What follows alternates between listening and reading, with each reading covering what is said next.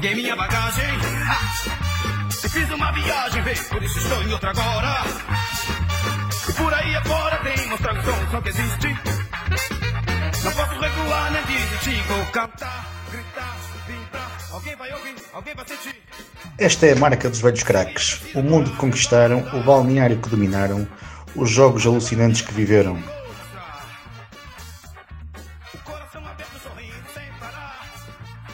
Rapaz, é, episódios tem vários episódios, muitos episódios, mas eu fico assim pensando é, é, que episódio eu posso falar? O episódio que eu me lembro é, Abdel Gani, teve um episódio do Abdel Gani que ele para ele morar, foi morar num apartamento de dois quartos e é, o menino dele ficava no quarto do. No, no outro quarto, um menino armédio, pequenininho. E disseram, né? Eu não sei, eu não vi. Disseram que ele quebrou a parede fez um quadrado na parede para estar tá observando o pequenininho a dormir à noite do quarto dele para o quarto do, da criança, entendeu? Eu não sei se isso é verdade ou não, mas os caras falavam essas situações. Tem outras situações que é, não vale a pena falar agora, senão tem algumas que. É, em relação a depois do jogo, ambiente de balneário de brincadeira, mas essa do Abdel Gani ficou muito, muito marcada.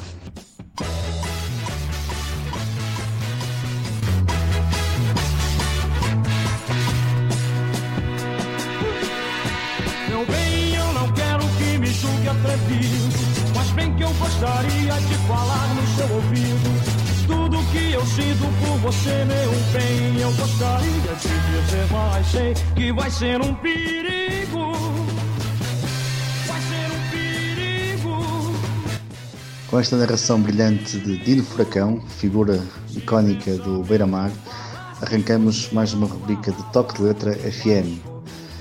Dino, um avançado explosivo que chegou a Portugal para representar o Nacional, brilhou sobretudo em Aveiro entre 90 e 94, com golos absolutamente decisivos e acelerações que foram a sua imagem de marca, disparando para a baliza de uma forma que ninguém segurava. Dino foi estrela do Beira-Mar ao lado do citado Abdelghani e vai-nos continuar a presentear com belas histórias passadas em Aveiro. É, em relação a essa questão das histórias, certo? essa questão do Abdel Ghani não foi no balneário. A questão no balneário, uma questão engraçada, foi em relação a uma. Uma vez nós estávamos no balneário e eu brincava muito com Draskovic, com Punisic, né? Que eram os iugoslavos, com Kristik, que era um amigo meu mesmo, pessoal. E dessas brincadeiras e tudo, você sabe que geralmente os caras chegam e ensinam palavrões, né? Ensinam palavrões mesmo, coisa feia, pesada. E a gente batendo papo, conversando. É, quem conhece ali o balneário, conheceu né, o balneário no Mário Duarte, nós ficávamos sentados e quando íamos para campo, a gente dobrava à esquerda e tinha um corredorzinho que ia para o campo e do lado tinha a salinha do, do Mister, né? E nessa época foi com o Filipovic. Então o que foi que aconteceu? O, o, nós estávamos sentados, certo? Estávamos sentados no, no balneário conversando, brincando. E sabe que o balneário aquilo faz um eco do caramba, faz, é muito alto. E justamente os, os, o, o Draskovic começou a me perturbar, ele me abusando.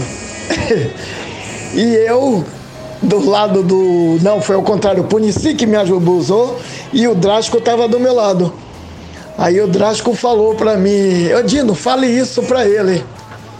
Aí eu peguei e automaticamente dei, falei alto para ele uma uma palavra, uma palavra não, uma frase em iugoslavo e Drástico começou a rir, eu virei para ele, olhei e estava dando risada. E nessa hora vinha o professor, né, o Manuel, né, o preparador físico junto com com o Filipovic. E o Felipe, o filho olhou para mim e fez, ô Dino, o que, que é isso aí que você falou? E eu dei risada e disse, eu não sei, foi o Drástico que me falou aqui aí. Eu não sei, o Drástico mandou eu dizer. E aí foi engraçado que depois ele traduziu para mim, ele falou para mim, era realmente um palavra, uma frase muito feia em Yugoslávio, sabe? E eu comecei, eu nunca esqueci disso, porque na hora que eu acabo de falar, foi na hora que Filipovic dobrou e entrou no balneário. Quando ele entra no balneário, que ele olha e ele ouve aquilo, ele olhou para mim, mas foi na, olhou para mim, deu risada, brincando, Dino falou comigo, mas é uma cena assim que, sei lá, foi muito engraçado mesmo.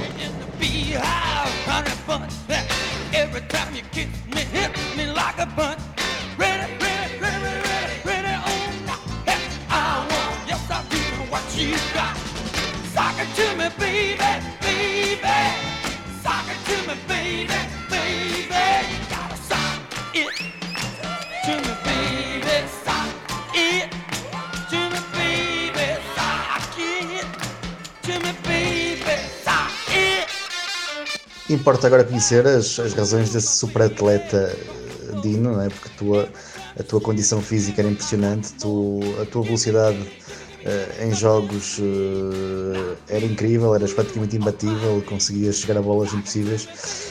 O Dino não é por acaso que é professor de educação física também ainda hoje, uh, portanto toda a base de, de grande atleta foi, foi trabalhada cedo também uh, inspirado pelo pai, ele é jogador de, de futebol uh, do Bahia. Portanto, vamos conhecer melhor, uh, melhor Dino na, na versão do, do super atleta que ele, que ele nos mostrou em Portugal.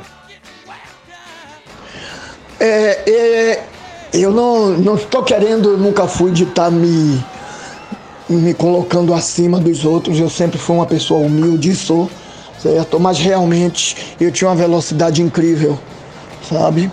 Eu acho que eu tive uma base, eu acho que a minha base ajudou muito nessa situação, porque eu fui um. Eu tive uma infância muito boa. Meu pai foi jogador de futebol. Eu convivi acompanhando meu pai dentro do estádio no Bahia, quando meu pai jogava. Inclusive, meu pai foi campeão também brasileiro em 59 pelo Bahia, certo? Primeiro campeão brasileiro. E eu sempre acompanhei meu pai. E o lado bom nisso foi que meu pai cobrou muito da minha educação em relação à questão da escola, né? além da educação de casa. E então chegou uma época que eu parei do futebol, na, quando as camadas jovens, eu parei e fiz outras modalidades que não tomava tanto meu tempo. Eu fiz, eu fiz natação, eu fiz atletismo, eu fiz handball, fiz basquetebol, tudo isso federado, competindo mesmo, certo? Disputei campeonato brasileiro de futsal. Então eu joguei, tive essa base muito boa e o atletismo me ajudou muito na questão da velocidade. Quando eu estudava, na época de estudante, eu fiz atletismo no colégio da Polícia Militar, que era o local que, onde eu estudei, onde eu me formei. E aí é, isso me deu uma base e eu tinha uma velocidade muito grande que eu vim explorar dentro do futebol profissional na minha e quando eu jogava futebol profissional. Então, o Beira, desde que cheguei na, na Ilha da desde que eu cheguei em Portugal na Ilha da Madeira, eu sempre fui um jogador explorado dessa forma, certo? Através da velocidade, não que eu não tinha técnica. Graças a Deus, ele me deu uma boa técnica também, certo? Dizem que um pouco desengonçado que eu sou, realmente, sou muito alto, certo? Mas é, tenho uma boa coordenação, certo? E isso daí fez com que é, o próprio treinador, o professor o Mr. Vitor Urbano, soube explorar. Isso aí cabe ao treinador, sabe, observar a qualidade que seu time tem, certo? É, e vamos explorar. Então o Beira-Mar era uma equipe que tinha jogadores na estatura, um porte físico muito bom, jogadores que marcavam bem, jogadores que tinham condições de fazer assistência fácil, né? Caso de Jorge Silvério mesmo, jogador que fazia uma assistência tranquilamente, certo? Redondo lá atrás marcando, marcava muito forte também era outro jogador que marcava, que era nosso capitão. Então nós tínhamos o Souza para fazer assistência, o Abdel Gani para fazer assistência, o China ali na marcação. Então eu tinha condições e o Jorge Silvério jogava também um pouco pelo lado esquerdo ou pelo lado direito, tinha essa vantagem. E o Vitor soube explorar muito bem certo? Então o Vitor aproveitou bastante de usar dessa da velocidade e nós ganhamos muitos jogos, fizemos muitos jogos bons assim, explorando a velocidade do Dino lá na frente, certo? Que era uma característica marcante e que veio ajudar também. Graças também à observação do treinador, certo? Você saber utilizar o, que, o potencial que sua equipe tem.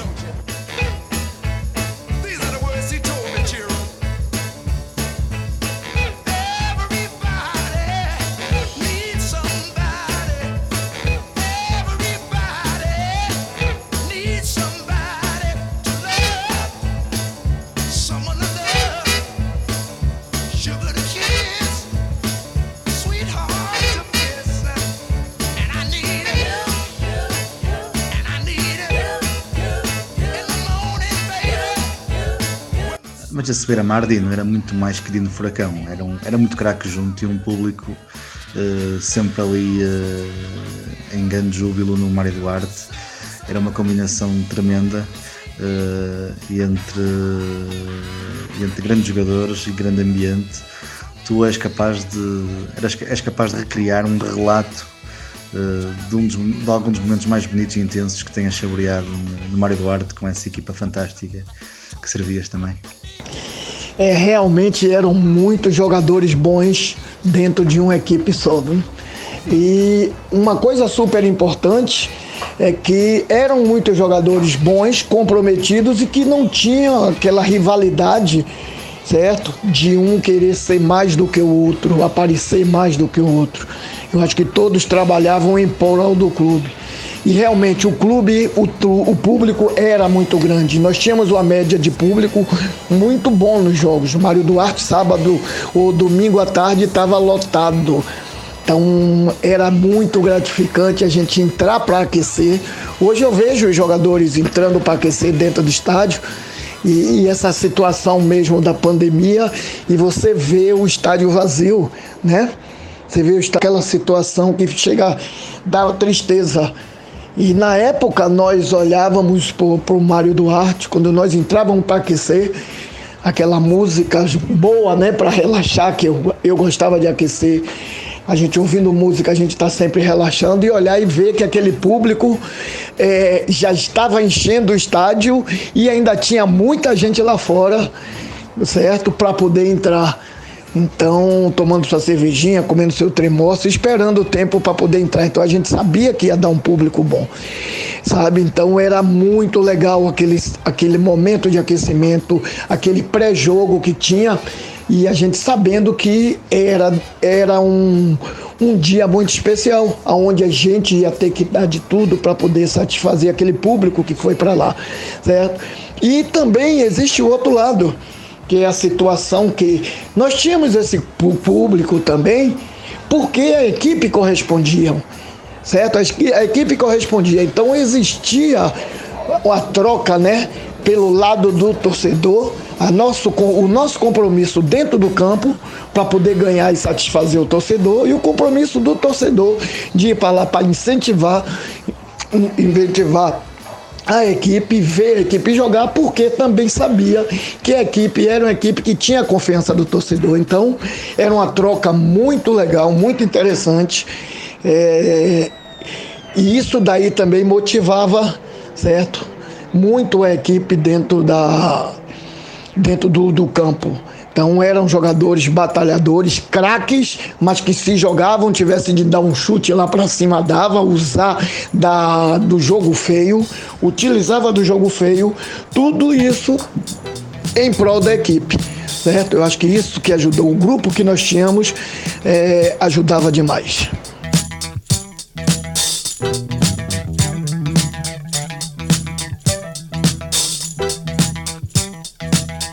Até te desafio a percorreres alguns do, dos históricos dessa equipa, porque aquilo eram, eram até internacionais, né? já falamos do Belgani, mas também havia o Acácio na baliza, que tinha jogado pela seleção do Brasil. Eram, eram nomes impressionantes. Pois é, Acácio, China, Petrov, Souza, Abdelghani, sabe? Todos jogadores e jogadores internacionais. E jogadores que tinha, tinha, era de uma simplicidade, de uma humildade que era brincadeira. O Souza mesmo é um cara que você tem que admirar sempre e ter o prazer e ter a vontade de jogar, porque é um cara que. Aquela simplicidade dele, certo? A simplicidade que o Souza tem e colocando junto com o futebol, eu acho que isso faz com que ele fez com que ele tivesse todo esse sucesso. Lembrando que dentro desse grupo aí que você falou, que nós temos aqui, nós temos dois campeões mundiais, né? O Souza foi campeão do mundo pelo Porto e o China foi campeão pelo Grêmio, certo? Então o Beira-Mar era uma equipe qualificada. O Beira-Mar não era uma equipezinha qualquer que juntou os jogadores ali e teve sorte de fazer uma boa campanha, não. Era uma equipe qualificada. Quando as pessoas olhavam para a nossa equipe, as pessoas diziam, não é cuidado com aquele, não. É cuidado com aquele, com aquele outro, com o outro de lá, o lado esquerdo, o lado direito, sabe? Era uma situação que era complicado. E éramos uma equipe forte fisicamente. Fisicamente, nossa equipe era uma equipe forte. Além de ter uma média de idade que vale a pena ressaltar. Teve um jogo contra o Benfica, eu me lembro que foi em Lisboa. O narrador estava falando e ele, ele na narração ele cita a média de idade nossa era 29 e 30 anos. Quase, pô, a parte do time todo tinha tinha acima de 30 anos, entendeu? Então era uma equipe de jogadores responsáveis e que sabiam o que queriam. Então é muito craque junto, certo? É muita experiência, certo? Muita experiência para poder manter uma equipe assim. Eu acho difícil uma equipe de porte médio assim. Hoje até que o futebol com essa abertura, né? Porque na, no, na nossa época não tinha essa abertura toda que tinha como tem hoje, dos jogadores estarem passeando pela Europa, né? De clubes para clubes, não. Saíam poucos jogadores, poucos jogadores de um lugar para outro. Hoje em dia existe uma, uma troca muito grande, certo? Essas mudanças de jogadores vai para Espanha, outro da Espanha vai para Noruega, vai para Dinamarca, vai para França. Então tenho essa facilidade. Você vê jogadores hoje de todas as, as nacionalidade disputando. Hoje tem uma facilidade maior.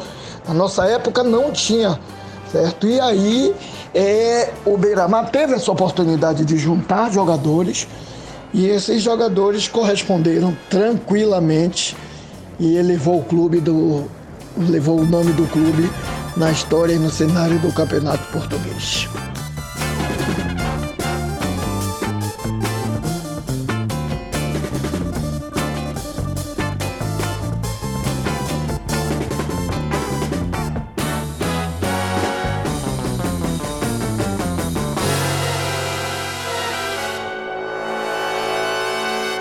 Irino também é impossível uh, passar ao lado daqueles que eram os centrais da Seveira-Mar. Uh, intimidavam qualquer, qualquer adversário, intimidavam os, os melhores adversários dos, dos grandes. Uh, Diniz e Eliseu eram realmente dois centrais praticamente imbatíveis é? e, com, e com uma carga dura quando era preciso. Como é que, como é que recordas o Sandokan Diniz e o Eliseu? Rapaz, eu falei agora na, nessa condição de, de estatura, né? Nossa equipe era uma equipe forte. E aí você vem fala de Diniz e Eliseu, meu Deus do céu. O pior de tudo era quando eu treinava contra eles, entendeu? É complicado. Os caras é muito forte mesmo. Os caras de pegada, de chegada, dois centrais que garantiam ali tranquilamente, certo? Então, é, era, era uma segurança que nós tínhamos. Então, o Beira-Mar, nossa equipe, nós tínhamos essa, situa essa condição. O Beira-Mar era uma equipe que se defendia muito bem. Na nossa época, a equipe defendia muito bem mesmo, certo? E nós estávamos, podíamos jogar no 4-4-2, certo? Nós jogamos no 3-5-2 e nós jogamos muitas vezes com muitos jogadores, certo?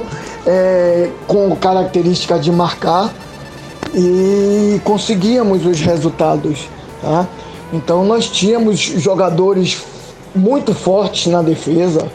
Nós tivemos também Hugo, Hugo, Hugo Costa, né? Que foi outro atleta também, sabe, que passou por aí. Passou pelo Beira-Mar, que também era outro que tinha já uma condição física muito forte. Então nós tínhamos. E Diniz e, e, e Eliseu, a gente está fora de comentário, né? Treinar, eles tinham que treinar do meu lado. Treinar contra era complicado que o bicho pegava. Era correria de um lado, correria do outro, e toma ele proteger bola e, usar o corpo. Eu, apesar disso, eu era alto, não era muito forte, né? Mas tinha um, uma estatura elevada, certo? Para, para aquela posição para o que eu jogava ali. Mas não era forte, aquele jogador fortão, certo? Mas eu tinha uma força, não, não tinha aquela questão da musculatura certo? Ser muito forte, mas em relação à resistência ali na hora do choque e tudo, eu aguentava tranquilamente. Então, nós tínhamos dois tanques lá atrás que, poder, que garantiam isso aí.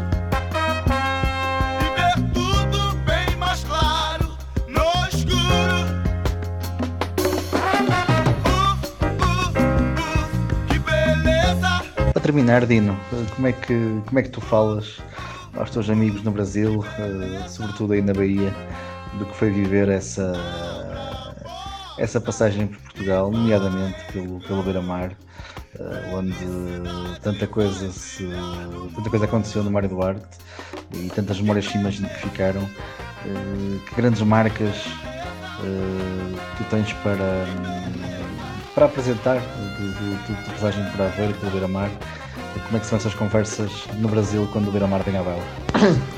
Bom, falar do Beira-Mar por meus amigos aqui é falar de coisas boas, sabe? Falar de uma equipa que era considerada uma equipa média e que chegava em qualquer local para jogar e se impunha como uma equipe grande. Era uma equipe que tinha, era respeitada em qualquer local que fosse jogar, certo? Qualquer estádio que nós, nós jogássemos, as equipes olhavam para o Beira-Mar na nossa época com um olhar diferente. Certo? Tanto é que se nós formos olhar os resultados né, que nós tivemos com as equipes grandes, tanto dentro do Mário Duarte como fora, é, foram resultados positivos. Outro dia eu estava olhando aqui contra o Benfica, eu acho que no Mário Duarte nós jogamos é, foram quatro jogos, as quatro épocas que eu passei aí.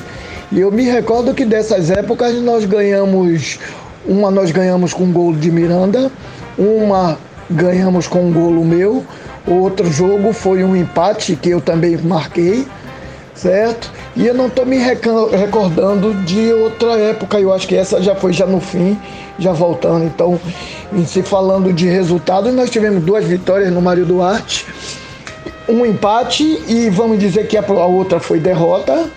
O saldo para a gente é positivo. Isso aconteceu com outras equipes também, com o Porto, com o Sport, certo? Então era uma equipe que era respeitada. A gente tem mais aqui falar de coisas boas e coisas boas aconteceram aí. Falar da chegada da final da Taça de Portugal, a melhor classificação de sempre do Beira-Mar no Campeonato Português na primeira divisão, né? Pena que nós perdemos por Salgueiros justamente foi no confronto direto que nós perdemos o jogo lá no Porto e empatamos em casa.